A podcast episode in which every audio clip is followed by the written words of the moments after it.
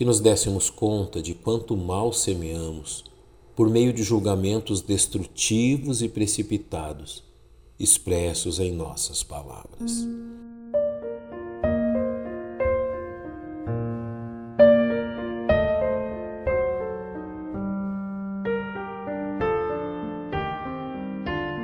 Os males causados pela crítica destrutiva.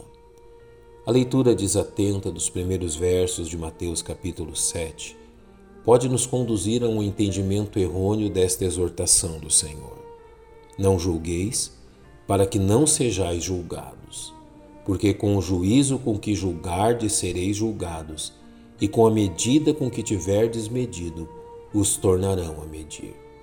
Em momento algum o Mestre proíbe que exerçamos julgamento diante de questões que necessitam de ser averiguadas.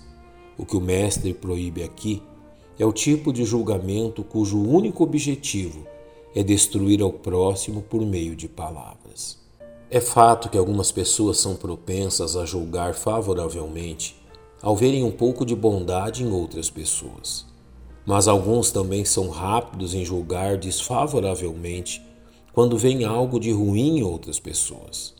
Somos culpados deste pecado quando condenamos a outros por coisas em que não há evidência alguma de malícia ou maldade. Somos culpados deste mesmo pecado quando nos mostramos intolerantes com as falhas comuns que outras pessoas cometem, algumas das quais, muitas vezes, são menores do que as falhas que cometemos. Somos culpados deste mesmo pecado quando tratamos algumas pessoas como sendo ímpias. Isso apenas pelo fato de discordarem de nós em pontos que não são relevantes, ou por possuírem um temperamento ou vantagens externas diferentes das nossas.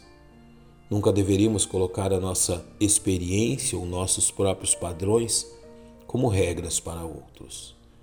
O espírito crítico pode ser visto quando temos a inclinação de julgar mal as qualidades de outras pessoas, desprezando as qualidades de outros e ressaltando suas falhas. Alguns se apressam em acusar outras pessoas de imoralidade, embora não sejam de todo culpadas, ou até sejam, mas num grau menor.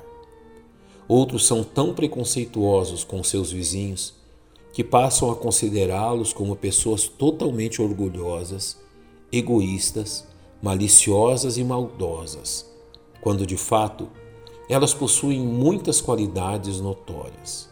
Infelizmente, uma alma sem amor está sempre propensa a ver maldade em tudo. Um espírito crítico pode ser visto, um espírito crítico pode ser visto quando temos a inclinação de julgar mal as ações de outras pessoas, assim como as suas obras e palavras. Este tipo de espírito está sempre pronto a condenar sem que haja qualquer evidência ou fato que apoie seu julgamento. Uma pessoa com tendência crítica faz seus julgamentos com base em suposições e não por aquilo que sabe ou presenciou.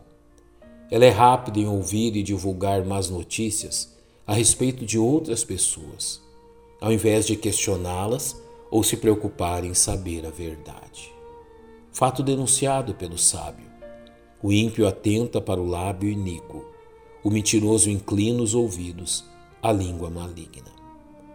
Este tipo de espírito crítico é muito comum entre os seres humanos, assumindo sempre que qualquer tipo de boa ação praticada por outras pessoas não passa de hipocrisia. Tal pessoa suspeita mal de qualquer um que se interesse pelo bem público, pelo bem do próximo ou mesmo pela honra de Deus. Não é pecado julgar aqueles que nos dão evidências claras e plenas de que estão agindo mal, assim como não é pecado julgar como ímpio todo aquele que abertamente age como tal. O pecado de julgar prematuramente se fundamenta em uma ou duas coisas julgar mal uma pessoa quando não há evidências claras para isso, ou quando tudo nos leva a pensar o melhor sobre ela. Que saibamos dar ouvidos à instrução do apóstolo Paulo a Tito.